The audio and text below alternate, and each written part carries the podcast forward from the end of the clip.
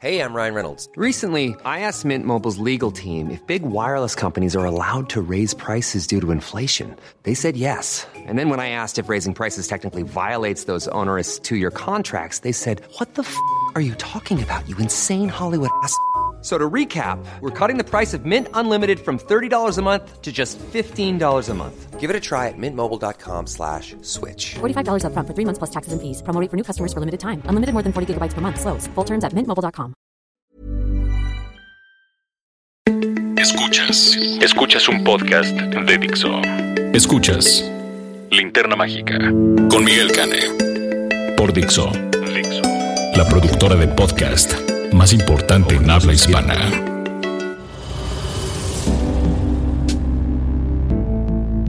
Hola, buenos días, buenas tardes, buenas noches, escuchas donde sea y de la hora que sea que nos estén escuchando. Yo soy Roberto Cavazos y estoy aquí de nuevo en la linterna mágica del espléndido y fabuloso Miguel Cane. Miguel, ¿cómo estás? Muy bien, en realidad yo no estoy aquí. Roberto y yo estamos eh, platicando vía, eh, vía telequinesis, porque en realidad ando en Morelia. Nos telepateamos. Este, en realidad ando en Morelia, eh, ando este, preparando aquí todas las proyecciones de las cosas que voy a ver durante esta edición del, del fabuloso Festival de Morelia que nos invitó Daniela Michel, la, la directora, a la que agradezco enormemente. Gracias, Daniela, por la oportunidad. No me digas eso, Miguel. O sea, qué envidia te tengo, porque yo no estoy contigo en Morelia. Yo estoy en, en la Ciudad de México haciendo teatro. Pero bueno, también ahí nos la pasamos bien. Pero qué padre, oye. Entonces vas a estar ahí con todos nuestros amigos, seguramente todos los invitados que hemos tenido. Por supuesto, por aquí va a andar este, la bellísima Fernanda Solórzano, va a estar el magistral Ernesto Díez Martínez, nos va a acompañar también Arturo Aguilar. Eh, vamos a tener a varios amigos ya conocidos de este podcast, amigos también que no han participado todavía en el podcast, pero que tenían toda la intención de participar y que ahora cayeron en mis, en mis manos estando aquí por Morelia. Y mientras nos echamos un pollo placero y vemos todas las películas que podemos ver, este, y unos uchepos y unas corundas que, ay, la comida michoacana es maravillosa. Este, eh, y les estaremos en esta emisión especial de lo que es eh, la linterna mágica desde Morelia. Escuchas. Escuchas. Linterna Mágica. Dixo. Pues estamos aquí eh, en el Festival Internacional de Cine de Morelia en su catorceava edición. Me acompaña en esta ocasión Fernanda Solórzano para que comentemos algunas de las películas que hemos tenido oportunidad de ver en este festival. Fernanda. ¿Cómo estás? ¿Cómo están todos? Qué gusto estar platicando contigo, Miguel. Pues nada, hemos visto prácticamente de todo un poco y creo que en este festival se ha distinguido por la variedad que, ha traído este año. Hemos visto lo mismo películas escalofriantes o perturbadoras que sencillamente adorables y hasta la comedia, que yo creo que es la comedia negra más basada de todo este del año, que es el de Paul Verhoeven y si quieres empezamos hablando de esa. Yo, yo sin reparos y sin arrepentirme te diré que es mi, mi película favorita del año. Bueno, hasta a menos de que de aquí a diciembre vea algo que, que me vuele la cabeza, a mí es la película que más me ha gustado. Fíjate que yo no sé si a mucha gente le va a provocar incluso rechazo por lo fuerte que es y por lo transgresora que es. No sé, sin spoilearla, quizá podemos decir de qué de qué habla. Habla de una mujer que estando llega un día a su casa y la viola, un hombre la viola. Y la escena inicial es esa y es tremenda. La mujer es interpretada por la maravillosa Isabel Huppert, que además nació para hacer este tipo de papeles ambiguos y, de amorales. Amorales, totalmente, sí. Vamos, uno no sabe qué va a hacer ella con esta experiencia y lo que hace, y no es que esté adelantando nada, es que le, libera, le libera a ella una serie de deseos, fantasías, le, destapa una parte que quizá tenía dormida en muchos sentidos. Le, desea, le, libera deseos de venganza, pero también deseos sexuales. Y además es una mujer muy curiosa porque es la cabeza de una empresa de, de videojuegos. Ella diseña videojuegos tremendamente violentos, y con contenido sexual. Entonces, eh, el desfase entre lo que le sucede y a lo que se dedica también daría en sí mismo para una, para una conversación. Pero bueno, a lo que voy es que no sé si en Estados Unidos, por ejemplo, esa película podría verse de la misma manera que la vemos nosotros o quizá lo ven, la ven los franceses, porque allá, como todos sabemos, la corrección política pesa tanto que el hecho de que una mujer no vea una violación como algo a lo eh, que, le cause una indignación tal que la empuje a hacer todo tipo de eh, actos feministas que se dediquen a, a vamos a a exponerla, sino que le, se permita sentir otro tipo de cosas, eso es muy transgresor. Pero también ahí está, yo creo, la, una idea esencial del deseo, que es la idea de que el deseo está asociado con la transgresión. En fin, a ver qué sucede con Isabel Huppert. Muchos creemos, tú también lo platicábamos, Miguel, que, que quizá la, la nominen con un Oscar para esta, por esta película, no a la película, a Isabel Huppert. Sin lugar a dudas, yo creo que sí. Isabel Huppert está haciendo lo que hizo Charlotte Rampling el año pasado, que es la actriz de carrera prolongada, ya de cierta edad, que está siendo reconocida por un trabajo extraordinario. Pero estaba yo pensando que eh, efectivamente el personaje de que hace ella en él es el opuesto diametral del que hacía Charlotte Rampling en 45 años, que era un personaje que casi no hablaba, más bien interiorizaba lo que le estaba ocurriendo y lo guardaba lo guardaba hasta el punto en el que explota. Y en este caso el personaje explota desde el primer momento y se le va la olla y hace una serie de cosas espectacularmente excéntricas, pero al mismo tiempo también, como tú dices, es una historia de descubrimiento, ¿no?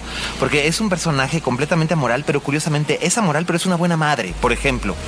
Es una buena madre, es una buena amiga, aunque haga cosas terribles, es una buena amiga, es una hija que tiene una serie de traumas relacionadas con sus padres, que no voy a revelar aquí, pero, pero tiene una serie de traumas que sin embargo acaba por hacer las paces incluso con sus padres.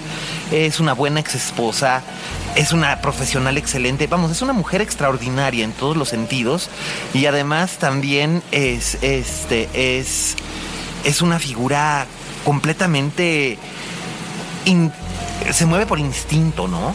Eh, sí, yo creo que está, digo, no, sé si decir en el mejor momento de su carrera, porque toda su carrera ha sido excepcional, pero llevamos no sé cuánto tiempo viéndola en película tras película tras película, dando un tipo de interpretación. Yo, pensaba cuando vi esta película que ya, ya, Isabel Huppert es un género de cine en sí misma, es decir, esta película misma con otra actriz, quién sabe si, habría funcionado. Y volviendo a la idea que acabas de plantear, que es muy interesante, de cómo la película no la juzga y si la juzga, si acaso es como para ponerla en un buen lugar, al final todos los personajes alrededor tienen algo más oscuro que, que, que, no, no, no, necesariamente algo oscuro, pero algo quizá reprobable, algo que se queda a la mitad, algo mediocre. Uno de ellos, bueno, mucho más que todos, la película al final está, está del lado de ella. Es muy importante el punto de vista del director, siempre a favor de quien está y sin duda en esta película está a favor de, Isabel Huppert.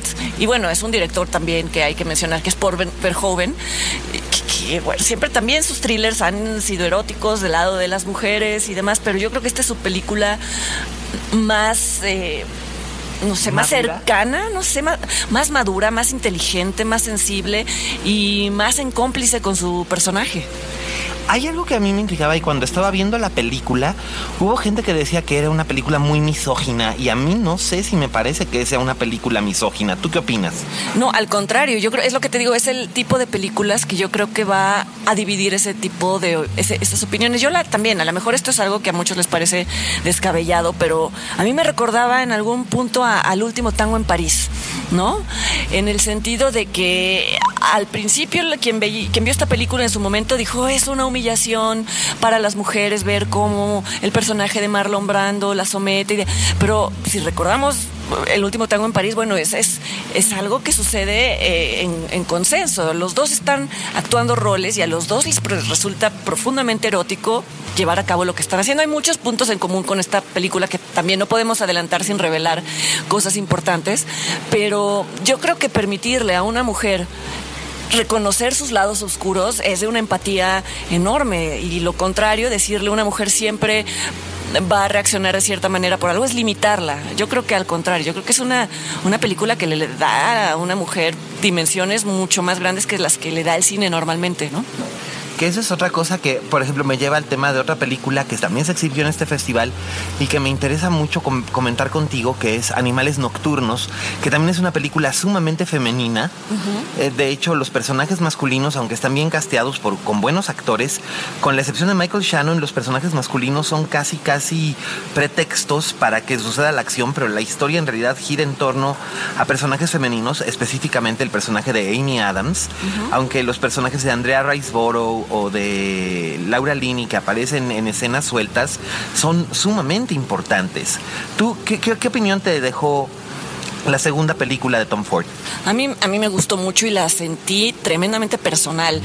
Eh, vamos, la figura de Tom Ford como director en sí misma es su- es súper fascinante e interesante porque mucha gente se imagina que quien está involucrado en el mundo de la moda no tiene... También esto es un cliché, pero los clichés vienen de lugares reales, ¿no? Hay gente que cree que quien viene del mundo de la moda es superficial por extensión y Tom Ford ha demostrado en sus dos películas no rechazar su identidad como diseñador de modas ni del mundo, ni, ni- ni distanciarse de la identidad de quién es como diseñador, sino explorarla. En, este, en esta película yo creo que Amy Adams es su alter ego. Digo, no sé qué, qué opinas, pero de entrada la, la estética de la película, la película son dos películas. Hay una película dentro de otra película. Y la película, vamos, digamos que la, la principal es protagonizada por una mujer que vive una vida de lujos y ella se viste como se vestirían las mujeres de los anuncios de Gucci. No sé qué piensas, que Gucci es la marca que Tom Ford, de la que fue director creativo durante mucho tiempo y con la que y de la que guarda un pequeño eh, un rencor hacia Gucci. Él lo ha dicho en entrevistas porque, bueno, no acabó muy bien con ellos. Yo no sé si estoy sobreinterpretando, pero aquí yo veo una mirada ácida a ese mundo, a ese mundo frío, a ese mundo hiperestilizado, a ese mundo vacío. Yo creo que él está plasmado ahí. Yo creo que es un ejercicio de exorcismo tremendo. Absolutamente, yo creo que es, si- es- yo podría atreverme a decir que es la película de terror más glamorosa que he visto en mi vida. Es sumamente glamorosa y elegante, pero es también desoladora y, y cruel. O sea, yo salí de la sala sintiendo mucho frío, no porque estuviera haciendo frío aquí en Morelia, sino porque sentí frío adentro, en el, en- el alma. Se siente una desolación tremenda. Y hay algo que me impresionó mucho que quería preguntarte a, a ti qué opinión tienes, que ha sido muy controvertido en los festivales en los que se ha presentado esta película que se estrena en México en noviembre, eh, que se estrena simultáneo con Estados Unidos hacia fines de noviembre, eh, la secuencia de los créditos que, ah, que es muy, muy controversial. La secuencia de los créditos, y eso no es realmente un spoiler. Eh, al principio el público quizás se va a sentir un poco desconcertado, porque lo que vemos en la secuencia de créditos es a un grupo de mujeres con obesidad mórbida bailando. Después comprendemos que, esta, que estas escenas que parecen casi, casi completamente desconectadas del resto de la trama, eh, en realidad forman parte de una instalación de videoarte. Y esto, repito, no es un spoiler, es- así es como empieza la película. Y en Venecia, por ejemplo, causó muchísima controversia por, por haberse mostrado en Toronto también, por, por haber mostrado a estas mujeres con estas características físicas. ¿A ti qué te pareció?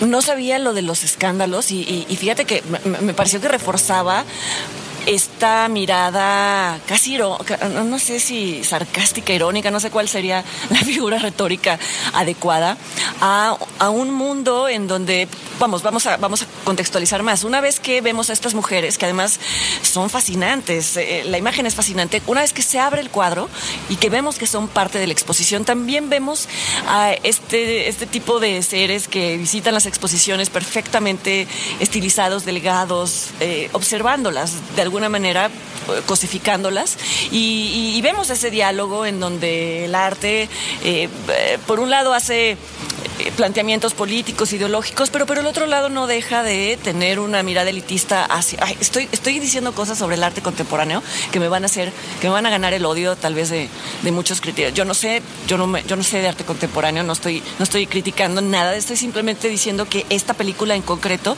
creo que pone eh, en evidencia, eh, pues sí, esta mirada cosificadora hacia... eh, el cuerpo que está presente no solamente en la exposición de las mujeres obesas, sino en la exposición de las mujeres ultradelgadas, que son las modelos, y las mujeres a quienes se les, eh, se les explota de otra manera en el mundo de la moda. No, son, las, son dos caras de la, misma, de la misma moneda. Dije en el mundo de la moneda, en el mundo de la moda. Son dos caras de la misma moneda. Es el cuerpo como espectáculo. Es muy interesante porque además Tom Ford respondió a estas controversias en su momento y lo que dijo fue que se sentía, sí, un poco eh, como, la palabra en inglés que usó es torn, se sentía como rasgado entre dos, entre dos frentes, ¿no? Por un lado, esta necesidad de mostrar un aspecto estético para su película y por otro lado fue muy criticado por utilizar mujeres de este tipo para, para, para la película como objetos de arte, pero no así como personas reales. Ningún personaje de la película se ve como, como estas mujeres en la vida real.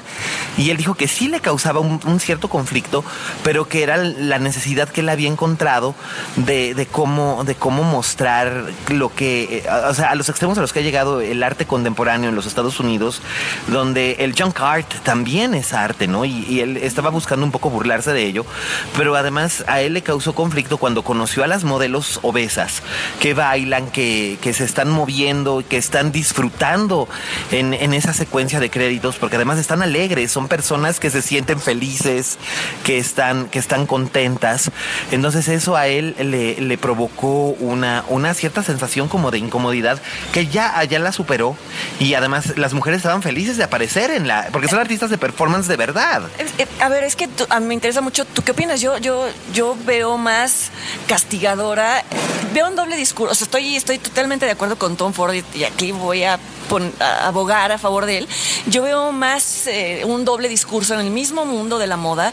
Vamos, volviendo al tema de las mujeres hiper refinadas, hiper esqueléticas, hiper que modelan, que, que, que aparecen en un des desfile, yo las siento mucho más, perdón por la, la, redundancia de la palabra, mucho más eh, tratadas como objetos que estas otras mujeres. Y si les preguntas a ellas, seguramente también estarán de acuerdo. Yo, yo creo que no hay, no hay incongruencia, al contrario, hay una congruencia total en en denunciar, aunque la película está lejos de ser una denuncia, es mucho más cosas, en denunciar eh, el cuerpo como el, la, la, noción del cuerpo como, como, espectáculo.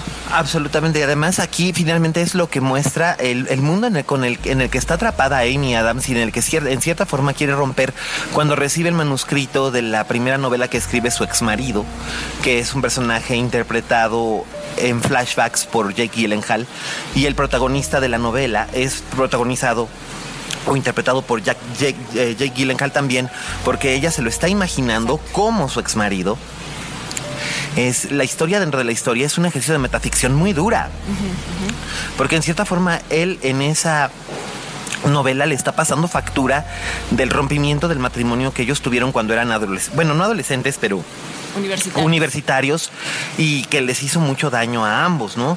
Y algo, por ejemplo, que me impresionó mucho fue la aparición de Laura Linney en un papel que además es una completamente una creación de este, del propio del, propio Ford. Es un personaje que no aparece en la novela, que es Laura Linney como la madre de Amy Adams en un flashback. Eh, soltándole lo que es probablemente la frase más demoledora de toda la película, que es en, en eventualmente todas las todas nos acabamos convirtiendo en nuestra madre, ¿no? Sí, es, es, terrible, es terrible porque sí hay un hay una la, no, vamos entre muchas otras cosas la novela habla de las decisiones de vida equivocadas, quizá, sí. o la alternativa que pudo ser y no fue, y de pronto te das cuenta de que te hubiera gustado más quedarte en aquella película, por decirlo de alguna manera, ¿no? Y hay que decir que además Tom Ford es, vamos, ha, ha luchado muchísimos años con una depresión tremenda, es un hombre que creo que es clínicamente esquizofrénico, y entonces, bueno, si alguien está capacitado para hablar de los desdoblamientos, de los de, de, del estado de sentir que a lo mejor tu vida pudo estar en otra parte, algún punto en donde eh, te puedes imaginar como parte de otra historia, creo que es él. A mí me parece, y hablando de la metaficción también, es, es muy interesante el acto de leer cómo se representa en la película. Siempre el, cine, no siempre, pero muchas veces el cine que representa algo relacionado a lo literario es muy aburrido, ¿no? Son escritores escribiendo o gente leyendo y entonces simplemente se ilustra una versión del libro y aquí el hecho de que ella se imagine a los personajes con las caras de los personajes de su propio pasado es algo que le corresponde solo a ella y que creo que con lo que todos absolutamente nos podemos identificar. Yo creo que todos al momento de leer una novela, de alguna manera, estamos reconfigurando nuestro pasado en los personajes de esa novela. No, si, si tú leyeras esa novela, la novela que lee ella, le pondrías otras caras y también le encontrarías cierta congruencia con respecto a tu vida, quizá, ¿no? Y yo a la mía, digo, quiero decir todos. Este es un ejercicio de adaptación que es el segundo que hace Tom Ford después de haber adaptado eh, a Single Man, la novela de Christopher Isherwood, donde hacía cambios muy leves, casi casi como si no se atreviera, pero que encajaban muy bien dentro del estilo de Isherwood. Y aquí en cambio cambia radicalmente la novela de Austin Wright. Eh, un simple detalle que puedo decir es que, por ejemplo, Susan, la protagonista de la novela de Austin Wright, es una mujer de casi 60 años que es profesora universitaria, no es galerista de arte, no es una mujer bella ni glamorosa, ni rica. Es una profesora universitaria de clase media que vive en, los suburbios de Chicago y que sin embargo también eh, recibe un golpe muy drástico al recibir esta novela por parte de su, de su ex marido, ¿no? Pero supongo que también es parte de lo que deseaba contar Ford desde un punto de vista que es el mundo al que él en cierta forma pertenece y como que también desea como, no sé si denostar, pero definitivamente lo retrata de un modo muy poco favorecedor, ¿no? Sí, muy frío. Eso, sí, totalmente es una película, es un libro interpretado por él y aquí te das cuenta de cómo las adaptaciones para realmente considerarse exitosas en el cine tienen que adoptar un lenguaje nuevo en el cine. Yo creo que el- una de las cosas más seductoras de Nocturnal Animals es su estética y la mitad de su discurso está en la estética, en el contraste entre este mundo hiper estilizado y repito que recuerda mucho a la publicidad de Gucci en contraste con el relato dentro del relato que es absolutamente, aquí va a salir mi pochada, gritty, ¿no? Es, es como el mundo del Agreste. pulp americano, eh, una violencia tremenda, los personajes son vulgares en oposición a los demás personajes, finos y mucho tiene que ver con la simple imagen, con la caracterización. Eso es algo que depende totalmente de un director. Es algo, es algo agreste, es algo violento y sin embargo no pierde esta estética. Hay un momento, supongo que sabes a qué momento me refiero, en el que hacemos un descubrimiento junto con los personajes que es perturbador y sin embargo es mostrado, es bellísimo. Es horriblemente bello, es decir, o bellísimamente horrible, ¿sí? Sí. Sí, sí, sí, absolutamente. Pero bueno, ese es, ese es un detalle de Tom Ford, que esa es otra de las películas que vimos. Y por supuesto, la película de la que todo el mundo está hablando es La La Land que eh, hablando de estética en el cine, tiene una estética, una identidad estética única y formidable a, a cargo de, de, de Chazelle, de Demian Chazelle, que hace una película que es lo mismo una oda a Los Ángeles, que una oda a sus obsesiones musicales, que lo mismo una historia de amor agridulce, pero bellísima, bellísima. Y creo que en efecto la estética es un detalle importantísimo dentro de esta película. Así es, esta película además abre con una primera secuencia espectacular en donde ahí plantea que no tiene, que, que- sí, se ubica en el presente la historia, pero que va a tomar prestado de todas las décadas. No hay, eh, vamos, es un- es una secuencia que sucede en un embotellamiento en Los Ángeles y nos damos cuenta de que en algunos coches, algunos coches son de los años 50, pero en otros están usando celulares, es decir, no hay congruencia y ahí ya este, lo primero que te dice Chazelle, esto es una mirada, por un lado, nostálgico al Hollywood clásico y a los musicales del Hollywood clásico, pero también es un musical como no se habría hecho en ninguna otra época, sino en el presente. ¿Por qué? De entrada, y tú ya lo dijiste bien, porque es agridulce. Es un personaje que no le permite a sus personajes, como sí se lo permitían la mayoría de los musicales en el pasado, vivir una vida de película. Este, este, este musical creo que es la negación de la idea de que las historias terminan como terminarían en las películas. No podemos decir nada más, No, no. pero se desarrolla el mundo imaginado y el mundo real. Una, un- el historias de amor como las vivimos la mayoría y no como las, las vivían los personajes de los musicales. Hay una tensión maravillosa en ese sentido durante toda la película. Algo que me resulta evidente es que Chazelle estaba obsesionado con los paraguas de Cherburgo, la, la famosa película de Jacques Demy, que si Jacques Demy viviera y viera esto se sentiría profundamente halagado, porque es un claro homenaje, las referencias están ahí al salto de vista, pero al mismo tiempo es una película que es muy propia y sin embargo también tiene, como tú decías, elementos de todas las décadas. Los números de baile de Busby Berkeley de los años 20 y los números de danza de, de, Bob Fosse de los años 60 o de Twilight Warp de los años 70 y 80, eh, la música del jazz, eh, lo mismo referencias y alusiones a Henry Mancini que a Cole Porter, eh, a, los, a los grandiosos musicales de Stanley Donen como bailando, cantando bajo la lluvia o Funny Face, aquella que es con Audrey Hepburn en París, Fred Astaire, Gene Kelly, todo eso está ahí pero al mismo tiempo es como que muy propio, muy personal y muy moderno, es muy inmediato. Es muy inmediato y además hay algo que, creo que es importante, el hecho de que ni Ryan Gosling ni Emma Stone son conocidos por ser bailarines ni cantantes. Y eh, me parece que incluso también Chazelle le, le, ofreció a Ryan Gosling un doble, por ejemplo, para las escenas en las que toca el piano. Él no quiso, él quiso hacer todas las escenas él mismo, aprender el piano.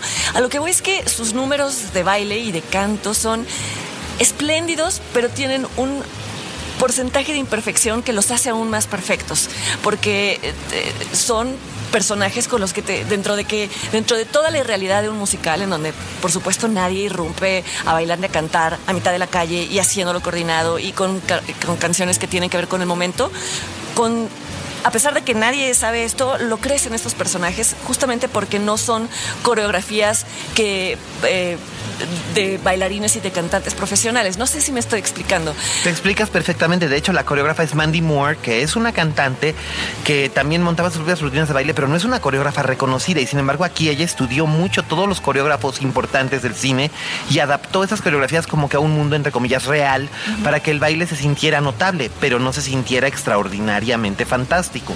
Sí, porque ellos son espléndidos en lo que hacen. Quizá se lleven varias nominaciones a varios premios por estos papeles, pero son una chica y un chico en un musical. No son, no son profesionales del musical. Vamos, el musical en sí mismo creo que ya se había visto hasta ahorita como un género del pasado, un género al que rendimos culto, un género al que muchos regresan, pero yo creo que este es el verdadero musical realmente moderno, porque bueno, Dancer in the Dark de Las von era una mirada irónica al musical, no era propiamente un musical. Este sí creo que sí tiene todo el espíritu original del musical, pero desde la modernidad.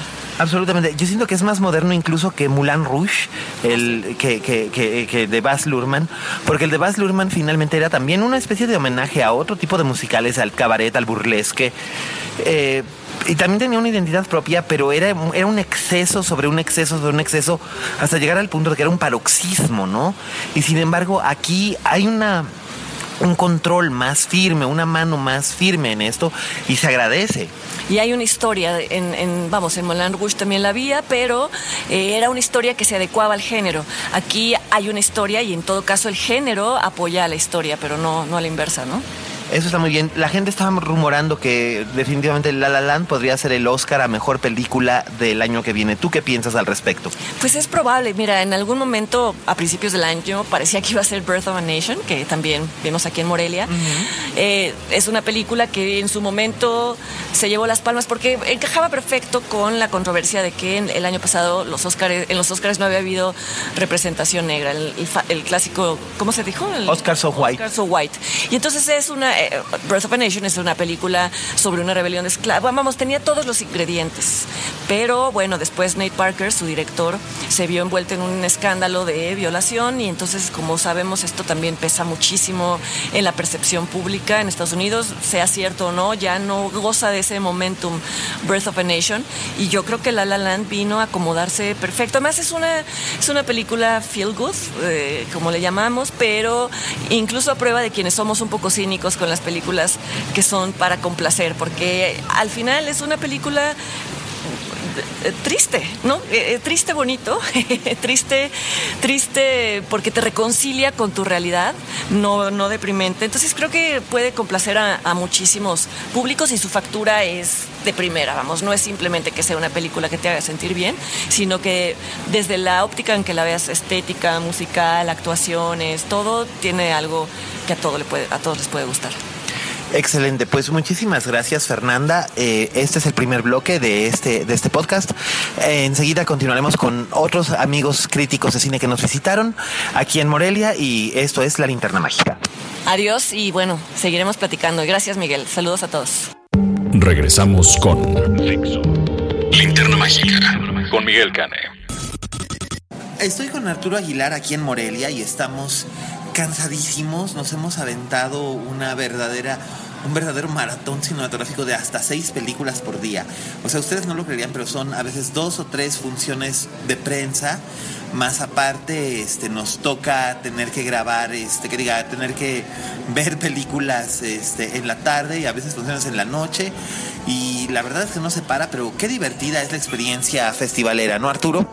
No, totalmente. De hecho, es como dices, es una experiencia muy particular el tener que vivir o pasar por estas intensiadas ocasionales que nos tocan cuando vamos a festivales y es eso, es el tratar, porque además creo que la dificultad está en tratar de asimilar tantas películas en poco tiempo, no olvidarlas, no mezclarlas, como alcanzarnos a acordar qué nos provocó cada una de ellas, porque de repente todavía estás terminando de asimilar o entender lo que una película te puso a vivir o te puso a pensar, cuando ya tienes que estar en y te tienes que desconectar para meterte de nuevo en la historia y tratar de entenderla, ya sabes, hacer todos los ejercicios que hacemos de cómo está funcionando, qué está haciendo el director, cómo van los personajes y demás. Entonces creo que esa es la parte también que de repente mucha gente no, no se imagina o no se detiene a pensar mucho en ese como apagado prendido de switch constante, de entras, te metes en una historia y la tienes que apagar rápido, pero quedarte con algo de recuerdo para entrar a otra y otra y otra y otra. Eso es algo que pasa mucho y además hemos estado viendo las películas, por ejemplo, de, de, la sección oficial, de que son ficción mexicana y la verdad ha habido cosas un poco de todo, pero una película que todos estábamos esperando con cierto morbo y la verdad es que sí entrega lo que promete es eh, La región salvaje de Amate Escalante y me gustaría que habláramos primero de ella. Eh, ¿Qué te pareció a ti la experiencia de ver la, la, la nueva de Amat? Muy interesante. Creo que genuinamente hay una beta autoral en, en Amat. Por un lado, sigue siendo fiel a que sus películas tienen un retrato, un tono de denuncia, digamos, porque obviamente está haciendo un retrato social y un contexto de cómo vivimos como sociedad y lo que nos está pasando, pero me parece sumamente interesante que en esta nueva película juegue también con un elemento de ciencia ficción, que es algo que está pasando no nada más en la tendencia del cine comercial, que lo hemos visto obviamente en todas las sagas que han acaparado la taquilla y los fenómenos mediáticos de los últimos 15 años, pero en los últimos 2, 3 años hemos visto a directores de otro perfil empezar a meter en meterse en esos terrenos y ver qué pasa cuando juegan con ese pequeño elemento fantástico, nada más dejándolo como un punto más dentro de sus historias. O sea, podemos pensar desde Christopher Nolan, obviamente, hasta Birdman, porque tiene ese elemento de superhéroe fantástico, de este superhombre que lo esconde, que tiene superpoderes o que puede levitar, volar y demás, pero la película te lleva a otro lado, no es sobre los poderes, aquí no es sobre el extraterrestre o el ente este en forma de pulpo, de tentáculos, eh, lo que se, lo que está al centro de la película, sino lo que provoca o lo que nos pone a hablar alrededor de un ente que nos lleva a un momento de relación muy único con el placer, como un concepto puro y absoluto. Fuera de, eh, ahora sí que todas estas eh, connotaciones sociales que le damos al sexo o al placer, si es positivo o no, si es violento, etcétera. No, aquí es hablar del placer como concepto completo que puede atraparte. Y alrededor sigue habiendo este retrato súper interesante de el machismo, de la homofobia, de la violencia en nuestro país. Entonces creo que es bien interesante cómo un director puede mezclar algo nuevo, empezar a jugar en un nuevo territorio, tomar algunos riesgos y por el otro lado mantenerse fiel en una línea muy, muy llamativa, muy de un cine que, que está retratando algo que está pasando como en él y la violencia aquí también. Es un cine muy llamativo en manos de un director que se está atreviendo a tomar riesgos, pero no soltando algo que quiere seguir comentando, que es este contexto social y la parte más eh, quizás humana, oscura, porque lo vemos desde Los Bastardos, lo vemos en Eli, lo vemos aquí, de cuáles son nuestros instintos más puros, más básicos, más animales en el mejor sentido de la palabra y qué es eso, es la violencia, la muerte y demás. Creo que es en verdad interesante en dónde se está moviendo él para ponernos esos temas en la mesa.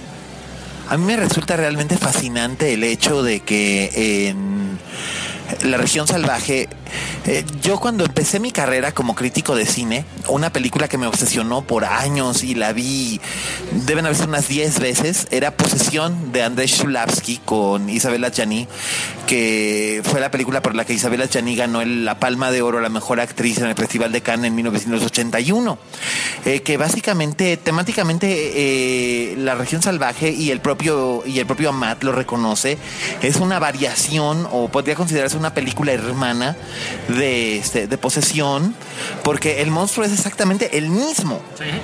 Eh, la criatura que para darles aquí una, una, premisa que no es spoiler, la película se desarrolla en la ciudad de Guanajuato, en, en la antigua ciudad colonial de Guanajuato, un matrimonio de clase media este mal avenido en el sentido de que el marido es un macho muy violento la esposa es una ama de casa muy sumisa que también tiene que trabajar para su suegra, que es una vieja arpía.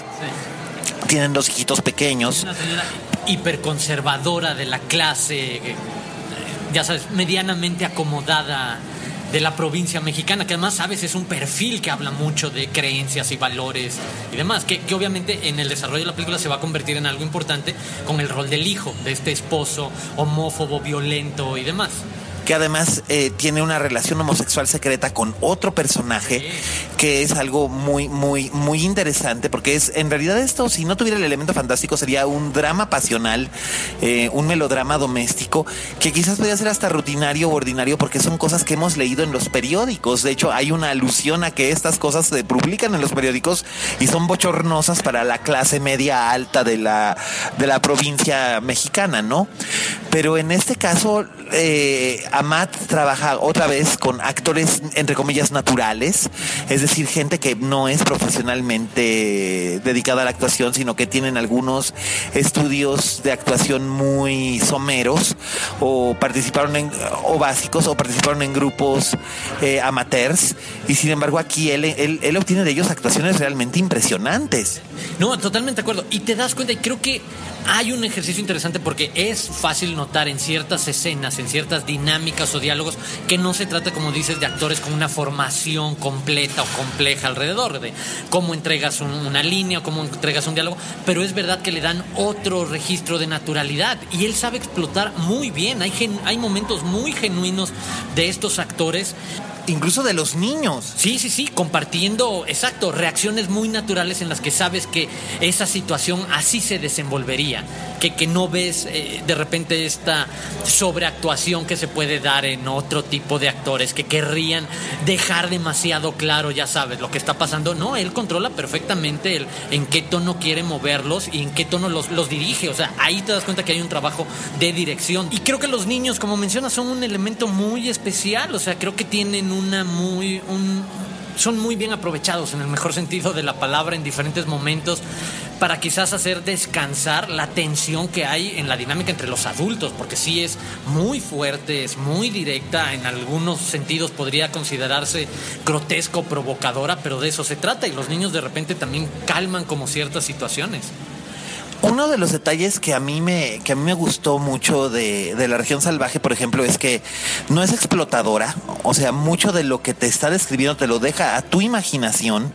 Hay alusiones a ello, hay, hay una provocación, pero este te lo te lo mantiene todo al margen de que tú lo pienses o te lo imagines. No tienes que verlo y eso me parece estupendo porque eso es un contraste con otra película que estuvo aquí en en competencia que resultó tan polémica como lo fue en su exhibición en el Festival de Siches. Me refiero a Tenemos la carne, que este, que yo definitivamente tengo que confesar, me abstuve, mejor me fui a ver otra película de la que vamos a hablar ahorita Arturo y yo, pero básicamente me abstuve de, de ver esa cosa porque ya no estoy en edad, y, y, ustedes que escuchan este podcast lo saben, ya no estoy en edad de andar viendo cosas que en realidad no me van a aportar nada más que malestar estomacal. Exacto, sí, y, y también hay un grupo, no, querría llamarlo una tendencia, pero pues quizás sí lo hemos visto en, los en el último año y medio, de estas películas que supuestamente te van a hacer querer salir de la sala, que te van a hacer sentir incómodo físicamente al, punto de la náusea, de o voy a vomitar o voy a salir corriendo al baño o no voy a aguantar un minuto más y voy a salir corriendo, o, o gente se va a desmayar y va a tener que entrar una ambulancia, un paramédico a la sala de cine. Creo exacto que esas experiencias son, son interesantes, pero van, me parece, dirigidas a otro tipo de público que con quienes estableces tú una conversación natural, por ejemplo, a través de este podcast. Saben cuál es el tipo de cine con el que quieren, quieres platicar y que es con el que este público también se siente atraído. Y no nos identificamos o no te- tenemos tanta empatía con esa otra experiencia de, ah, te voy a provocar de esta manera. Y es el de, ah, sabes, no sé, la puedo dejar pasar. Es que es como que innecesario. Una película que se exhibió aquí fuera de competencia, pero formó parte de, de- de- lo que se exhibió aquí en el, en, el, en el programa general del Festival de Morelia. Es una película francesa de, de este, Jul- Julia de Corneux que se llama Raw. Aquí le pusieron grave. Eh, película francesa que va a distribuir cine caníbal en México una cosa fuertísima, pero no tan fuertísima como la gente pensaba. En Toronto tuvo, eh, supuestamente hubo alguien que sufrió un desmayo y que se le tuvieron que llevar los paramédicos y todo. Y tal, aquí no ocurrió tal cosa, al menos en la función que me tocó ver. Y la película me pareció interesante violenta, pero no excesivamente violenta, ni excesivamente morbosa, ni provocadora, sino que quería contar una historia. La historia básicamente gira en torno a dos hermanas que estudian veterinaria y eh, que son criadas en un hogar vegetariano y lo que le ocurre a una de ellas, la menor, que además es una niña prodigio, tiene 16 años y apenas acaba de entrar a la universidad, este, cuando come carne por primera vez durante una novatada. Y el resultado es realmente desconcertante y aterrador porque le provoca una alteración brutal. O sea, no es, no es spoiler decir que la chica se convierte en una especie de caníbal. Pero la película realmente fue una de las mejor acogidas durante el festival. Mira, y es que precisamente eso es lo que me parece interesante. La manera en la que la describes y a falta de un mejor término, que es el que se utiliza en la industria, cómo la vendes, cómo invitas a la gente a la posibilidad de, de vivir esa experiencia. Pero creo que hemos llegado también a una tendencia a nivel mercado y sobre todo en el terror, que es el género que más se consume en México, que más domina la taquilla. Y además aquí en México existe ahora el shock value mexicano, que era de lo que tú y yo hablábamos el otro día fuera de, de- fuera de micrófonos, estábamos hablando, que las películas de Lucía Films todas tienen un elemento de shock. O sea, ya todo es shock, shock, shock. A ver qué tanto te puedo choquear. Todos quieren ser Haneke, todos quieren ser Cronenberg, todos. Y la verdad es que no creo que sea tan necesario porque, por ejemplo, la de Amat tiene su propia identidad y choquea, pero no es desagradable, ni burda, ni violenta, ni brutal. Vamos, violenta es, pero no llega a los extremos a los que hayan llegado muchas otras buscando precisamente la provocación.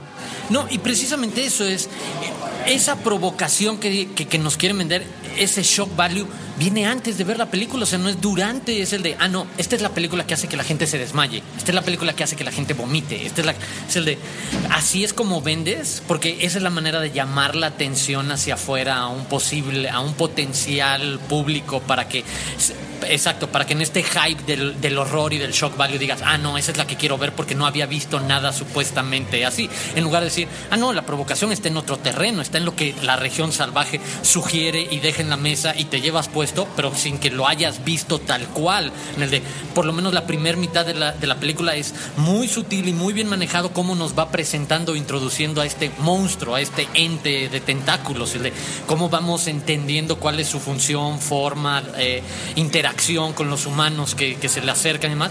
Es- no, no- no veo necesario y no encuentro atractivo desde mi cinefilia el que me, que me quieran vender otras películas como Ro, por ejemplo, con ese asunto de, ah, no, es que en Toronto alguien se desmayó y tuvieron que entrar a darle primeros auxilios. Ese, pero ¿por qué? O sea, platícame exacto. Ah, mira, estas dos hermanas dentro de este contexto y estas circunstancias, pues esto pasa y esto enfrentan. Ah, está interesante. Entiendo por dónde me puede mover y ah, es muy gráfico visual.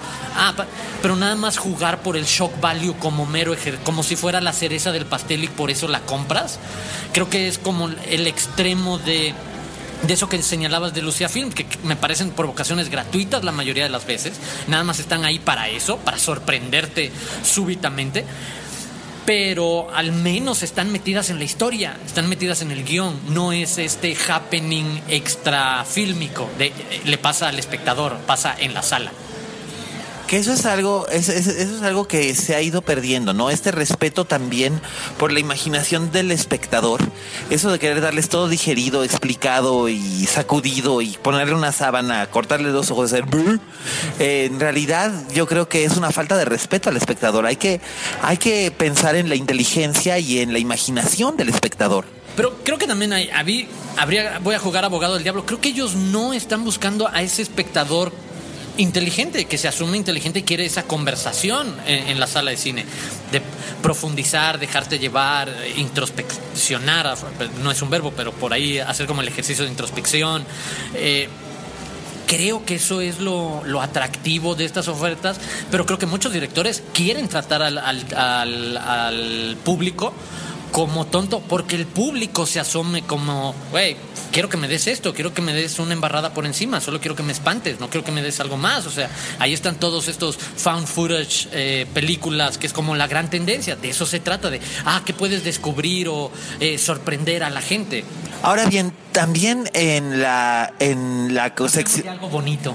Hablemos de algo bonito. Pues bueno, déjame decirte que en la sección... Perdón, no de algo bonito, de algo agridulce que creo que es más adecuado.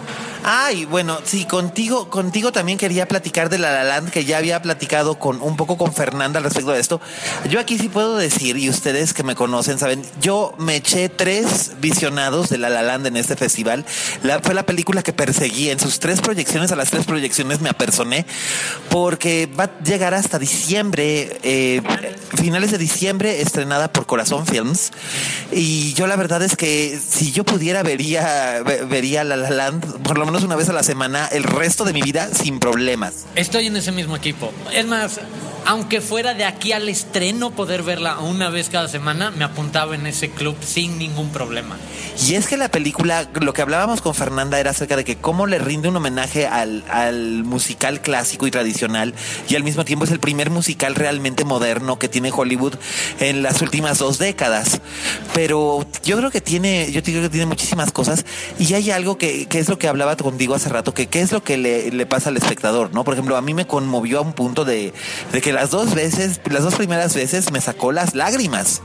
A mí, por ejemplo, me dejó muy frío, me dejó esa sensación de de desamparo emocional, de realismo emocional. Creo que hay ciertas profesiones, ciertos perfiles artísticos particularmente en los que sí hay un nivel de pasión y de compromiso con lo que haces que no puede haber alguien más, no puede haber algo más. O sea, los verdaderos músicos, los que han cambiado la historia de la música, los grandes artistas de la literatura, del teatro, del cine, etcétera, han hecho eso. Lo han logrado, pero han tenido que sacrificar una vida personal o otro tipo de vida paralela, más tradicional, más eh, familiar para muchos de nosotros. Y creo que cuando se mete la película hacia ese terreno de estamos dispuestos o no, que es la pregunta final, ¿estás dispuesto o no a hacer el sacrificio de por algo que amas, dejar ir otra cosa que también amas? Y si es como una pregunta muy difícil, es ¿qué amor de repente te va a mover más? ¿Un amor artístico, creativo, a lo que te dedicas o un amor emocional de relación a una persona? Creo que además eso es algo que Damien Chazelle ya había planteado en cierta forma en Whiplash. Digo, con, una, con un resultado mucho más violento. Aquí, aquí no hay violencia en ese, en ese sentido de esa índole. De hecho, la película es, es tierna, es, es encantadora, te arranca las risas. Y aquí que Chazelle, en cierta forma, lo que hizo fue meter todo, to- todas las influencias que tuvo eh, todas las obsesiones que tuvo creciendo como espectador y las aventó a la pantalla y casi todo pegó bien. O sea, lo mismo Ingrid Bergman es un es un es la actriz favorita de Damien Chazelle y aparece de manera recurrente en alusiones, en fotos mencionada. Los paraguas de Cherburgo es otra obsesión de Chazelle y aparece en varios en varios lugares. De hecho, tú entrevistaste a Chazelle para Rolling Stone. Así es, y precisamente tuve la oportunidad que me platicara de eso, de ese nivel de obsesión de él alrededor de estos productos cinematográficos clásicos, de cómo se dedicó durante meses a analizar cada una de esas secuencias de baile clásicas de todos los musicales de los 40, 50 y 60, sobre todo 50 y 60, que fue el momento álgido del género en, en el Hollywood, de, en el Hollywood ya de salida de los grandes estudios y esa transformación que tuvo. Y el cómo desmenuzar el cómo funcionaban en ese entonces, cómo las modernizas, cómo si tenías siete cortes por escena, cómo, los conviertes al formato o al ritmo que está más acostumbrada una nueva generación de ver conceptos musicales. Entonces creo que por ahí es bien interesante lo que, lo que hace y lo otro, lo que tú mencionaste. El tipo mantiene un interés que conecta directamente con Whiplash, que habla de esta gente que tiene una pasión desbordada por el arte que lo llamó, eh, la batería en, el otro caso la música, y aquí también un músico y una actriz. Es qué pasa cuando tu vida es esa profesión a la que te dedicas y de repente es lo que te motiva, es lo que te mueve, es todo para ti. Y hay algo que me resu- resultó fascinante es la, la química que existe entre Ryan Gosling y Emma Stone. Ya la habíamos visto en otras tres películas. No me acuerdo si eran dos o tres películas las que ya habían hecho antes. Eran Crazy Stupid Love y aquella de, de los mafiosos. Este de, Gangsters, creo que la Gangster Squad, sí. Este, y, eh, habían tenido muy buena química juntos. Pero aquí es, llega a unos niveles espectaculares. Y Emma Stone tiene un, un- un- un trabajo de actuación formidable porque canaliza a todas estas grandes actrices de otras épocas. Llega un momento en el que eh, en una escena es Judy Garland, en otra escena es Natalie Wood, en otra escena es Sandy Dennis, en otra escena es eh, no sé, Catherine Hepburn o Audrey Hepburn, eh, o Ingrid Bergman, o Shirley MacLaine. O sea, es todo esto, ¿no? Es, es, es fascinante la ductibilidad que ella tiene. Ahora es a, a Ryan Gosling al que le toca hacer el soporte. Él es, es, es fuerte, es sólido, pero es, él, es, él es el apoyo. La verdadera protagonista de la historia es ella. Sí, totalmente de acuerdo. Y lo que dices, hay una química innegable y que ellos han sabido desarrollar y, a mí eh, en las, estas entrevistas que, que tuve la oportunidad de hacer, platican de lo rico que es para ellos como actores poder jugar en el terreno de cierta improvisación, de cuando tienes ese nivel de química con un colega, sabes que te puedes dejar ir por completo y decir en el de, sabes que ya te empiezo a sentir mejor en cómo reaccionar, cómo ser tu espejo en ciertas situaciones y dejarnos llevar eh, eh, en ese momento. Y creo que se sienten enormemente cómodos el uno con el otro para explorar esos momentos enormemente emocionales y naturales de una pareja, de los momentos un poco más bonitos o lúcidos y los momentos un poco más trágicos o, o tristes. Pero como dices, es impresionante que en 90 minutos haya espacio para esta parte de reflexión impresionante sobre las relaciones, ejercicios de actuación, eh, en un, un despliegue visual impresionante, una serie de homenajes que uno podría cansar, o sea, literal, tendríamos que verla cada semana para ir apuntando la cantidad de referencias y guiños que hay, o sea, solo ese podría ser un ejercicio sumamente divertido para cualquier cinéfilo. Y por otra parte es el de, ah, si te quieres dejar ir en esta historia de amor y demás, también es rica y, como dices, es cautivante y la pasas bien, porque además eso es otra cosa, estamos hablando mucho de cómo nos clavamos y nos llevó a, la, lágrima o a la introspección, pero la verdad es que durante la película la pasas muy bien, estás moviendo los pies, estás metido en las situaciones, estás disfrutando esta, porque además es eso, la paleta de colores que hace guiño, que hace homenaje al Technicolor de los 50, 60, esta pantalla saturada de colores, el CinemaScope, el, la grandilocuencia visual que fue a lo que el cine de Hollywood tuvo que apostarle cuando llegó la televisión, de por qué la gente va a pagar por un boleto de cine cuando ya las películas las podía ver en su casa, ah, pues porque llegó Lawrence of Arabia y llegaron estas producciones. Doctor Shiva. Exacto, Doctor Shiva, exacto, esas experiencias que en pantalla quienes las hemos visto es el de wow. Por ahí se mueve también La La Land y es otro acierto, uno más a la suma de, de bueno, buenas decisiones que tiene todo alrededor. Pues además sales tarareando la música. O sea, definitivamente yo ya, no, yo ya, ya, me descargué de, de- ya me descargué de Spotify el soundtrack porque es, es, eh, es fascinante. Sí, al menos este había unas piezas que ya habían lanzado como singles. No está toda, no está todo el soundtrack, pero están, están dos o tres piezas que habían lanzado como singles porque desde Toronto la gente las empezó a pedir. Desde que salió el tráiler todo el mundo andaba ya muy prendido, emocionado. Y la verdad es que ha, ha funcionado muy bien. ¿Tú cuál dirías que de este, de este festival de Morelia, cuál es tu, tu película favorita? Ya nos dijo Fernanda, ya nos dijo Fernanda Solórzano que la suya fue él. ¿Cuál es la tuya? Ah, bueno, para no repetir a Fernanda, porque estaba pensando literalmente en Isabel Huppert y Paul Verhoeven en, en él, y seguramente ella pudo haber hablado y explicado mejor de ella Claro, sí. que, que- que nosotros.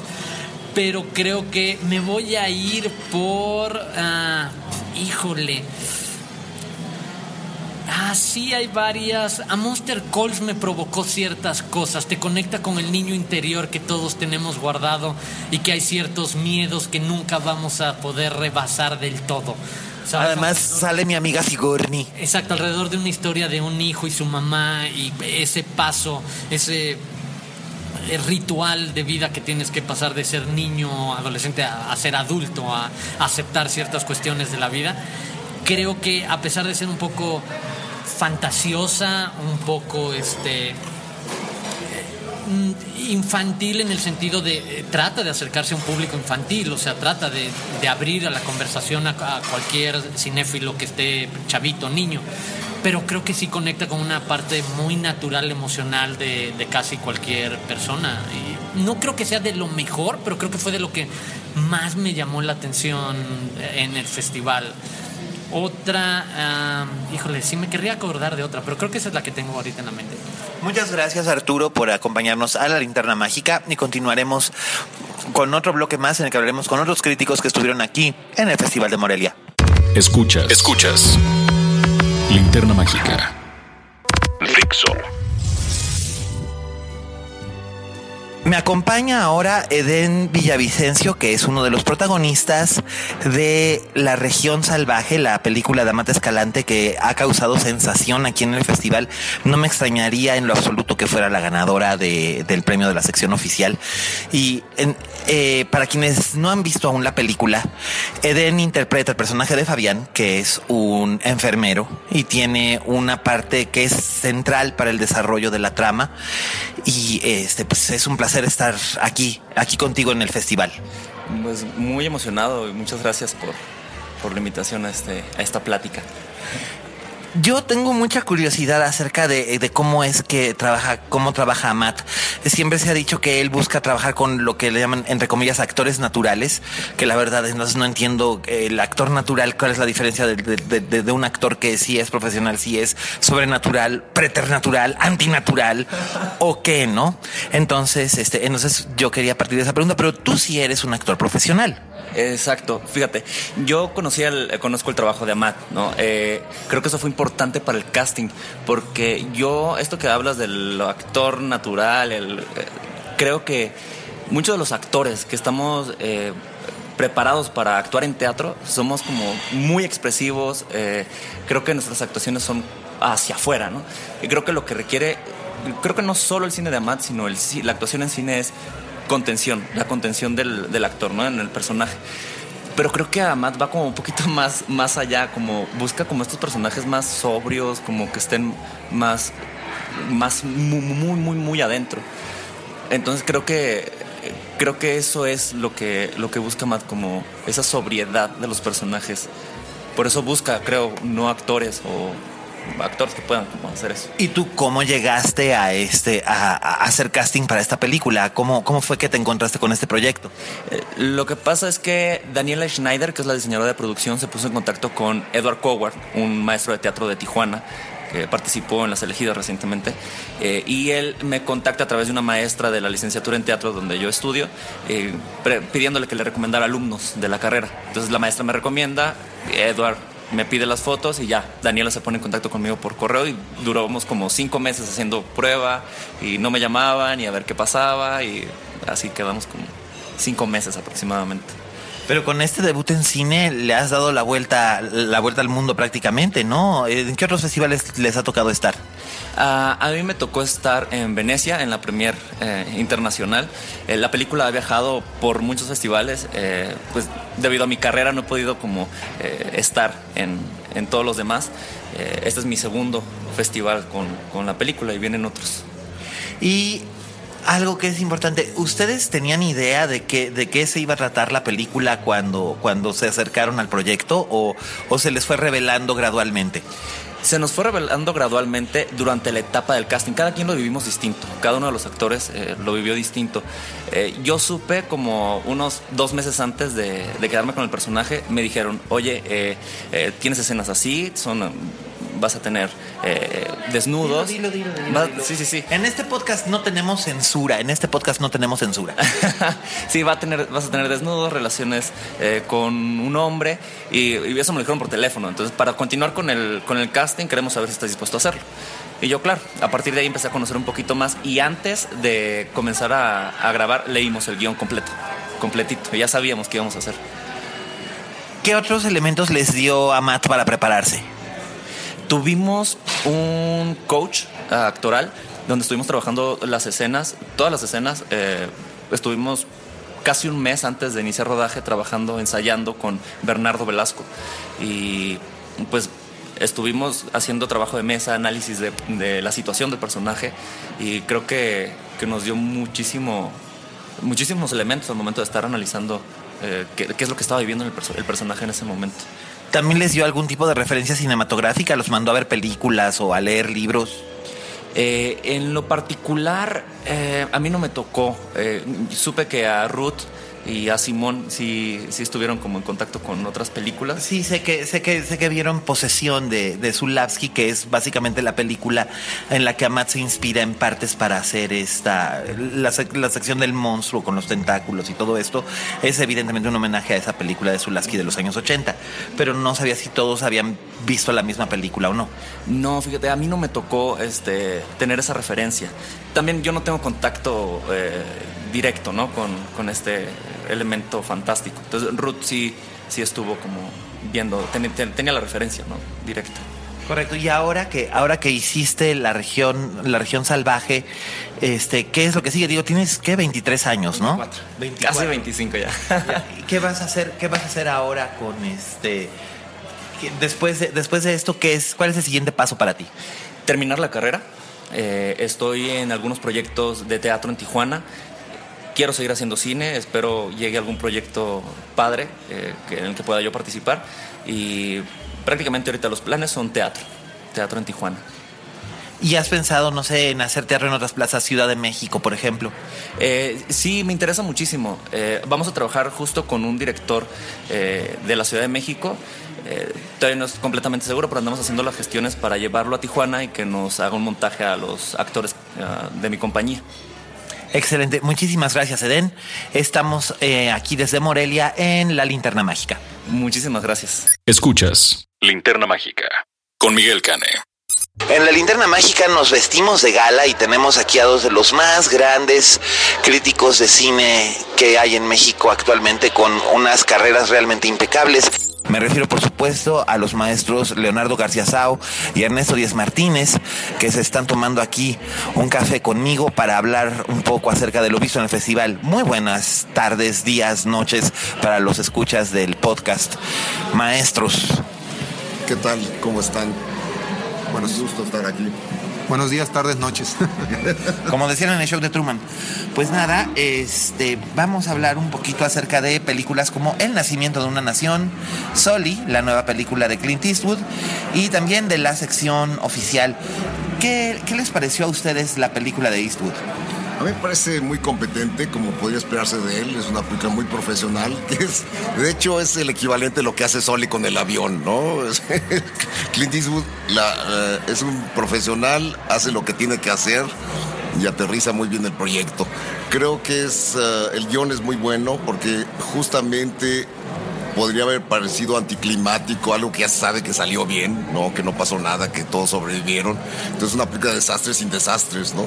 Entonces, eso podría haber resultado muy aburrido, muy anticlimático y lo consigue hacer muy interesante precisamente porque juega muy bien con el tiempo narrativo y lo intercala con una investigación que nadie sabía que se le había hecho al piloto Solenberger, este, acusándolo de haber de negligencia, de haber echado a perder un avión cuando pude haber aterrizado en La Guardia. Eh, en fin, eh, creo que es una película, sobre todo muy, muy eficientemente realizada uh, y, bien actuada. Tom Hanks está muy bien, está muy medido como Soli. Y creo que es una película muy atractiva incluso para el público, ¿no? Aunque no, no estén muy embebidos con esta historia de, de como los americanos, ¿no? Ernesto. Pues eh, nomás me yo la verdad estoy de acuerdo con lo que acaba de decir Leonardo. Agregaría incluso que hay un tema eh, central en la película, que de hecho lo menciona eh, Sully, o sea, Tom Hanks en, esta audiencia frente a, la, a las autoridades de aviación de Estados Unidos, que dice, que habla del factor humano. Es decir, el factor humano es lo que hace posible que el, vamos a llamarle como el subtítulo cursi que le pusieron aquí en México, que se llama Milagro en, el Hudson, haya sucedido, ¿no? Eh, pero de alguna manera eso tiene que ver también con la propia película. O sea, ahora sí que el factor humano, como ahorita decía eh, Leonardo, eh, el factor humano está detrás de la película, que es Eastwood. O sea, es un maestro en contar una historia que yo creo que en otras manos hubiera sido una monserga, ¿no? Incluso la, ciertos detalles eh, no sé, de los propios, eh, las propias eh, retratos de los pasajeros, por más breves que resultan esas pequeñas cápsulas de del papá y el hijo y el, creo que es el sobrino, no sé, que, van a una, que toman el avión de último momento, la mamá con el bebé, en fin, todos esos personajes son muy menores en, en la película adquieren cierta relevancia gracias a esa contención de, Eastwood de no dejar, digamos, correr el, melodrama, ¿no? Sino es un profesional que, que cuenta una historia sobre otro profesional, que además es un, es, un tema gringo por naturaleza, o sea, de, de, Hawks para acá, eh, este discurso de aquí a lo que hay que hacer es lo que hay que hacer es hacer bien el trabajo y dejarse de quejarse y dejar de, de, fregar a los demás, ¿no? Ese es un poco el discurso gringo y creo que Eastwood es uno de los grandes maestros en, en, en eso. ¿no? En épocas recientes hay quienes comentan que Eastwood parece estar obsesionado con cierto tipo de historias de heroísmo. Eh, conservadoras, como lo es él políticamente hablando, pero en las que suele imprimir un sello muy personal. Eh, tenemos la American Sniper, que fue la, anterior, y ahora, y ahora en Soli nos muestra que además es, bien simpático el asunto porque Soli realmente es un héroe americano, donde el American Sniper es considerado un héroe para solo un cierto sector, pero Soli es como un héroe más universal. ¿Qué, qué podrían opinar ustedes al respecto de ello? Pues creo que es cierto. Eh, de hecho, todos quisiéramos tener, volar en un avión con Soli, ¿no? Es decir, con Teos garantizada nuestra supervivencia. Y, creo que eh, la, caracterización de él, que te digo que es muy medida, muy, muy bien llevada por, por Tom Hanks, el único, fíjate, el único detalle que me pareció pobre de la película es la relación con la esposa. Que la esposa se la pasa contestando el teléfono nada más, que es una muy buena actriz Laura Lini, y aquí se, pues, la limitan a simplemente estar como lloriqueando y temerosa en el, por teléfono. Le podrían haber dado un papel más lucidor, ¿no?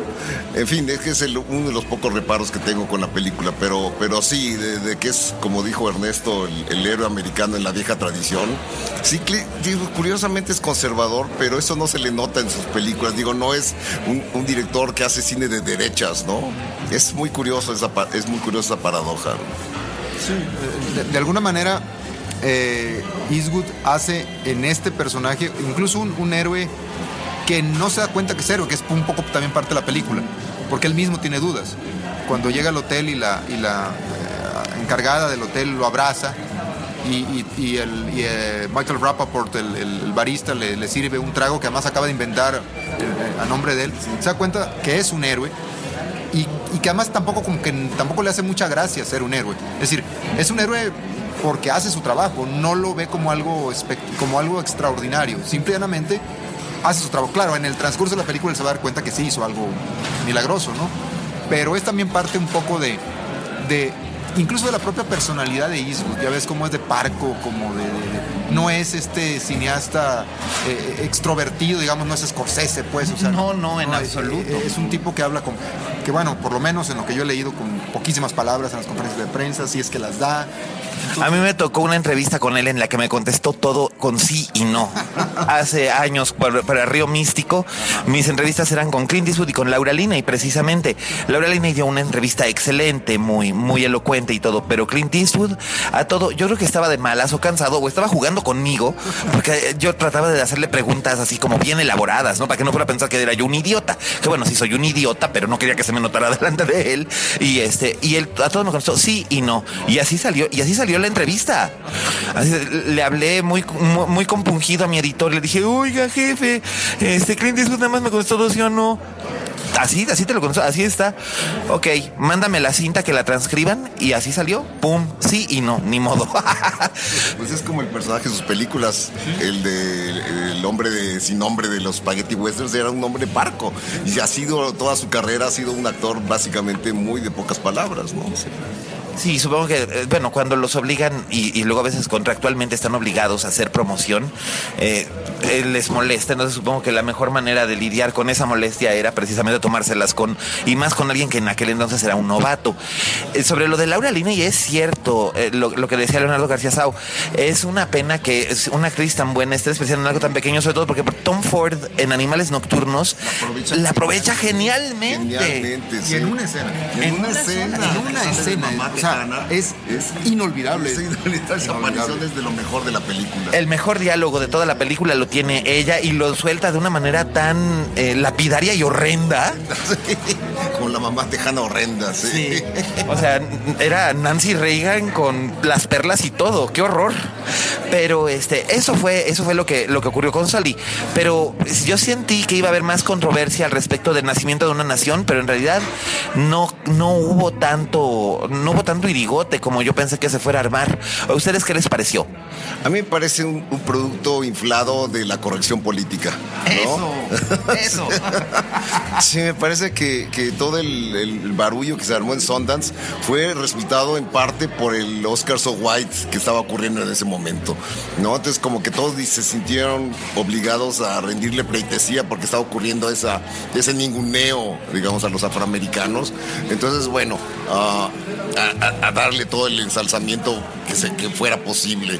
Y sí, es una película bastante ordinaria, es una película muy maniquea, muy dividida entre negros buenos y heroicos, sufridores y, y blancos malísimos, ¿no? Sin mucho matiz y con algunos devaneos estéticos poco afortunados, ¿no? Sí, no, no a mí no me, me- me convenció el nacimiento de una nación. Ernesto. Pues, eh, bueno, pues voy a tener que estar de acuerdo otra vez con Leonardo. Eh, qué remedio. Sí, la verdad la película es, es- es- es, eh, muy mediocre.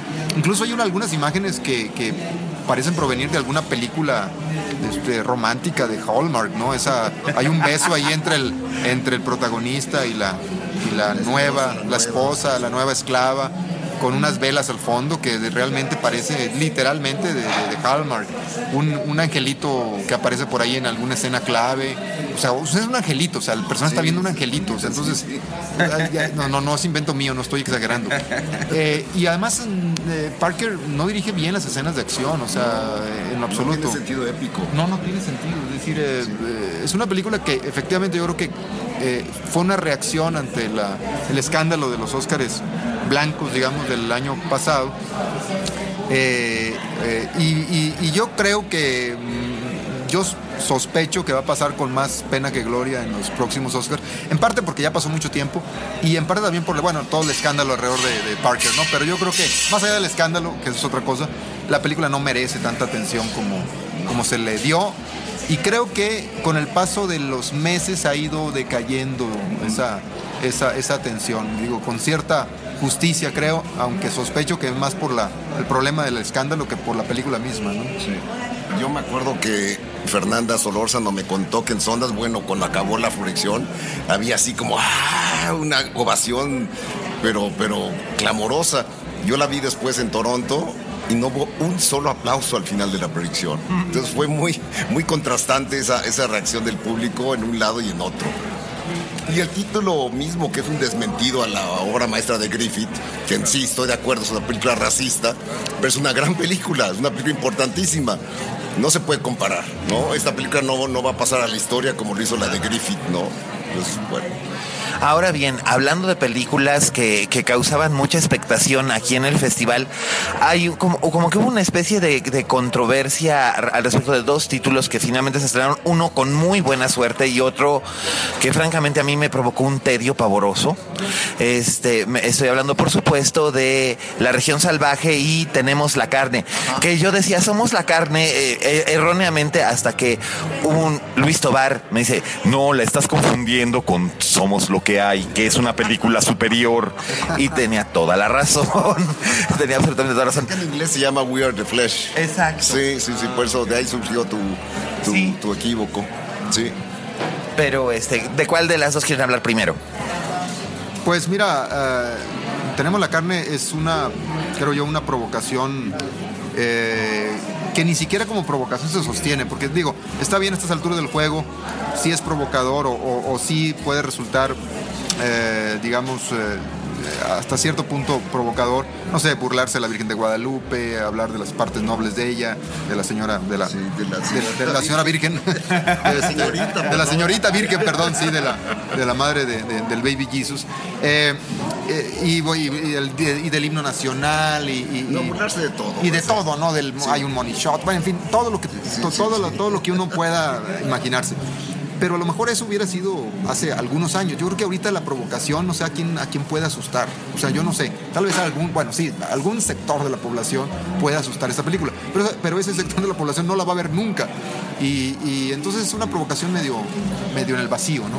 Sí, es- en eso estoy de acuerdo, porque además en la presentación que hubo aquí en el festival vino el director, y el director es terriblemente joven, 26 años, es un estudiante de artes plásticas graduado de la Esmeralda, este, y no me, no, no- no sé qué, qué conexiones tendrá o qué, cómo le habrá hecho para obtener los, los apoyos que tuvo esta película, porque tiene incluso blurbs de Alfonso Cuarón y de Alejandro González Iñárritu, que yo no sé si vieron la película o si, o si no, o, se las platicaron o qué, pero llegó con un sequito de, de- todos sus amigos hipsters. O sea, de repente en la sala 4 de aquí del cine, de- de- del cine del Cinépolis, perdón, del Cinépolis, del Cinépolis, Cinépolis de, de, de Morelia, este estaba eh, estaba llena, era una sucursal de la Condesa.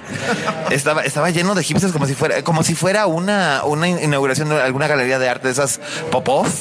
Así yo dije, bueno, pero, pero Leonardo, ¿a ti qué te pareció este, este, este excesito? A, a mí me molestó incluso, no por el contenido, sino por lo mal que está administrado el contenido.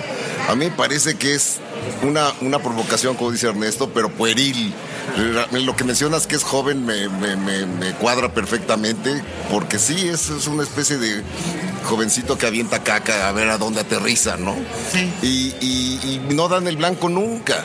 Ese, es lo terrible. Entonces uno, se aburre, se aburre mucho en esta película, es una película tediosa, porque además es machacona.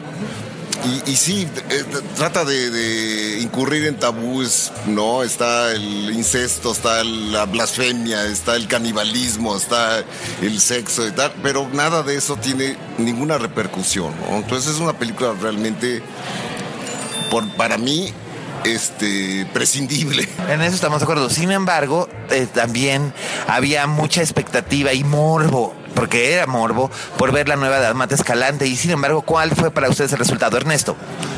A mí me, me- me pareció muy interesante. Hay algunas cosas de la película que no me, no me convencieron, eh, que es más bien cosas de, la, de, de las, de los actores que son muy disparejos. Pero la propuesta Escalante es una propuesta realmente interesante, valiosa. Eh, incluso habría que decirlo que esta, eh, eh, este, digamos, este salto de un género a otro, de una especie de thriller, ¿no? Como hizo Ellie, y ahora volverse al cine de ciencia ficción, fantástico, sexual y con este triángulo amoroso, bueno, polígono con, con el monstruo este tentacular y toda la cosa, realmente es muy atractivo. No sé si funciona todo, yo creo que es una de esas películas que sí quiero volver a ver, Eh, pero creo que es hasta ahorita una de las, de las mejores eh, películas de la, de la competencia. Eh, de una competencia que no ha sido hasta el momento demasiado afortunada, habría que decirlo. Pero de cualquier manera, igual, aunque hubiera sido una competencia afortunada, creo que Escalante ha hecho una, un salto y no un salto al vacío. Es decir, está cambiando, está proponiendo cosas nuevas, está arriesgando. Y, eso es eh, valioso, ¿no? Un cineasta que está intentando tomar otras, otros caminos eh, y que lo está haciendo bien. Vamos, Mm, no sé, yo, siento todavía me quedo, me quedo más con Eli que esta, pero igual eh, habría a lo, mejor si la vuelvo a ver cambio de opinión. ¿eh? Sí, no, otra vez estoy muy de acuerdo con Ernesto. Creo que la película es, a mí, para mí tiene un valor que se arriesga, ¿no? Es una propuesta arriesgada donde, digo, el, el precipicio estaba ahí muy, muy, muy, muy clarito, ¿no? Y creo que no cae. Creo que es una película que se sostiene bien dentro de, aun cuando yo creo que esos dos mundos no llegan a conjuntarse entre lo fantástico y lo prosaico, ¿no? Entonces creo que ese no llega a realmente conseguir un equilibrio, pero aún así me parece una, una película muy interesante, muy valiosa, digo, muy válida. Y, y también me gusta que podría haber sido muy fácil para Matt seguir por el camino de Eli, es decir, hacer Eli 2, ¿no? Hacer una película también de una propuesta realista, descarnada, y no, se fue por otro lado, y se fue por un lado donde habla metafóricamente del país, no, no en términos tan claros como en Eli, y lo hace, como dijo Ernesto, con, con yo creo que con origi- originalidad y con, con una visión que lo sitúa ciertamente entre los cineastas más interesantes de México, ¿no? ¿Y o alguna otra película memorable, por buena o por mala, que hayan encontrado en la, en la muestra, en la muestra, en la, en la- en la de competencia? Pues, eh, pues hablemos de lo, de lo rescatable, ¿no? O sea, para, para ponernos de buen humor. Eh, pues está el, el- el- el Vigilante, que creo que es una buena cinta eh, con elementos hitchcockianos ahí bien manejados. También igual, como que de repente las costuras se le empiezan a, en algún momento a, a descomponer, pero creo que es una película valiosa. Y esta, esta cinta que acabo de, de ver ahorita, miércoles, miércoles por la mañana, El sueño de Maracame, que me pareció una encantadora película eh, huichol musical eh, conservadora, ¿no? En el buen sentido del término, en el buen sentido digo conservador, en el buen sentido del término, no es en sentido peyorativo. Ahorita le comentaba antes de, de iniciar a- el podcast contigo, Miguel, a, Leonardo, que me recordó a los hijos de Don Venancio, ¿no? Porque esta historia del papá que quiere que el hijo siga la tradición, ¿no? De ser, de ser eh, el, encargado de la tienda, pero en este caso no, eh, tiene que ser un curador y un- un- una especie de chamán y cantador. Y el niño lo que quiere hacer, el adolescente, quiere cantar, pues quiere tener una banda ahí de, música. Nada más que aquí, bueno, no. Digamos, el resultado es diferente, ¿no? Porque allá en la película de Bustillo Oro, sí era de Bustillo Oro, ¿no? Sí era de, Bustillo sí, Oro. Este, pues era el, el futbolista este, y, y, eh, ¿cómo se llamaba? Este, Horacio Casarín, ¿no? Horacio Casarín, por ni modo, él tenía que ser futbolista, pues era futbolista. Y acá, acá digamos que hay una- un resultado diferente, pero en ese sentido es una película muy agradable, eh, sin folclorismos baratos, eh, no sé, me- me, eh, vamos, una película que si alguien hubiera pagado por entrar a verla, creo que no hubiera salido echando pestes, ¿no? Muy bien. Leonardo. Eh, yo también eh, rescato esas dos películas. Yo estoy en una minoría, pero a mí me gusta Zeus. A mí me gusta Zeus porque creo que es un buen retrato, a pesar de que las actuaciones son otra vez muy disparejas, porque hay actores no profesionales. Bueno, es, está, está Diana Sedano, que es una, que es una Sí. actriz teatral. Sí, sí, sí, sí. Que es, la chica, Sí, que, la es- chica que se nota. se nota, sí. se nota con el contraste entre ella, por ejemplo, y, y el protagonista. Es Daniel Saldaña París, que, es, un, gran poeta y un estupendo novelista, Sí, sí, sí. pero, Pero como pero- actor no la hace. No, y él, él mismo está muy consciente de, de ello. Eh, Pero la película me gusta como un retrato muy acabado del Nini, ¿no? Del Nini, este personaje que no hace absolutamente nada, ¿no? Por su vida, ¿no? El único que le interesa es su halcón, que es Zeus, precisamente. Y, y cuando parece que se va a ligar a esta chava, pues nada lo mueve, nada lo excita. Sigue siendo un mandilonzazo, ¿no? Que la mamá le lleva el desayuno a la, la cama, este, lo tiene todo resuelto por vía de la mamá y no, no es capaz de salir de, ya hace un treintón y no es capaz de salir de ese círculo muy, muy viciado, ¿no?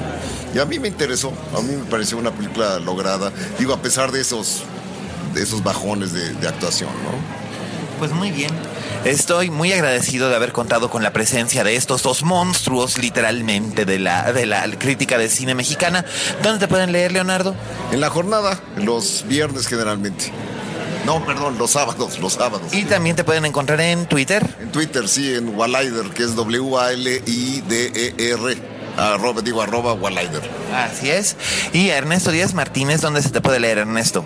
Eh, bueno, además el- a Leonardo se le olvidó su programa de televisión nuevo. Es verdad, estrena programa con Fernanda Solórzano. Exactamente, que se llama Punto de Vista y es los viernes a las ocho y media en Canal 22. Felicitaciones por eso, by the way. Gracias. Ernesto, ¿a ti dónde se te puede leer? Pues en Reforma, eh, en el eh, periódico Noroeste, que es un periódico en Sinaloa, pero que está en la red. Y en su blog. Y en el blog, en cinevertigo.blogspot y no sé cuánto más. ¿Y en Twitter? En Twitter, Díaz Martínez, arroba Díaz Martínez y ya. Esto es cierto y bueno, para mí ha sido un verdadero privilegio. Esta es la cápsula con la que cerramos nuestro especial de Morelia 2016 y eh, ha sido realmente muy, muy emocionante poder compartir micrófonos con ustedes. Muchísimas gracias. Gracias a ti, Miguel. Gracias, Miguel. Regresamos con Linterna Mágica con Miguel Cane. Bueno, escuchas, ahí lo tienen de la boca del león, como le gusta decir a los este, gringos, aunque creo que el revés es lo de la boca del caballo y la boca la cueva del león y todo ese rollo, pero no importa. Ya se enteraron qué es lo que vieron este Miguel Cane y múltiples amigos anexos en el Festival de Morelia. Miguel, ha sido un placer como siempre. Hombre, para mí fue maravilloso. Esta fue una experiencia divertidísima. Prometo hacerlo el año que viene. Nuevamente quiero agradecer a Daniela Michel y a Rosana Barro por la invitación eh, Rosana es la coordinadora de invitados del festival y la verdad es que se lució, hizo un extraordinario trabajo y además ella es una gran apasionada del cine y es una amiga de este podcast. Eh, gracias a Daniela por, por hacer este gran trabajo de dirección de esta fiesta del cine y la verdad es que nos la hemos pasado muy bien, ha sido muy divertido, fue maravilloso poder tener por fin aquí a Ernesto Díaz Martínez al que tanto queremos y admiramos todos. Y este muchísimas gracias a todos ustedes escuchas y les, este, les recordamos que continuaremos la próxima semana. Sí, escuchas y por favor estén pendientes de las redes de, Miguel Cane, arroba alias Cane en Twitter, para saber que, cuáles películas este, les ha, visto, qué, les recomienda, además de lo que se comentó en el podcast, porque estas películas recuerden que no siempre llegan este, a tener mayor distribución en el cine mexicano, les va muy bien en festivales, les va muy bien en el extranjero, en Europa siempre les va fenomenal, pero aquí no las vamos a ver porque a veces es difícil encontrarlas. En Estemos pendientes, por favor. Y todos los ciclos de los que ya hemos hablado, de las cosas que se presentaron, la verdad es que este año Morelia estuvo fabulosamente bien. Muchas gracias a todos los que nos acompañaron en esta transmisión especial. Y una vez más, gracias Roberto Cavazos, arroba yo soy Rob Cavazos. Gracias Miguel Cane, arroba alias Cane. Recuerden usar el hashtag linterna mágica para mandar todos sus comentarios. Y haciéndole honor a la Betty Davis, les recordamos. Si ustedes en cualquier negocio al que pertenezcan no tienen fama de monstruos, es que entonces aún no son estrellas. Hasta la próxima.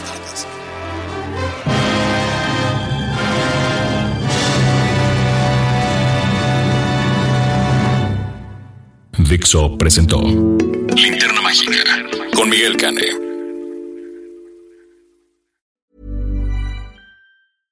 How would you like to look five years younger? In a clinical study, people that had volume added with Juvederm Voluma XC in the cheeks perceived themselves as looking five years younger at six months after treatment. Look younger, feel like you. Add volume for lift and contour in the cheeks with Juvederm Voluma XC. Reverse signs of aging by adding volume to smooth laugh lines with Juvederm Volure XC. For important safety information and to find a licensed specialist, visit juvederm.com. That's J U V E D E R M.com. Not for people with severe allergic reactions, allergies to lidocaine, or the proteins used in Juvederm. Common side effects include injection site redness, swelling, pain, tenderness, firmness, lumps, bumps, bruising, discoloration, or itching. There's a risk of unintentional injection into a blood vessel, which can cause vision abnormalities, blindness, stroke, temporary scabs, or scarring. Talk to a licensed specialist to find out if it's right for you.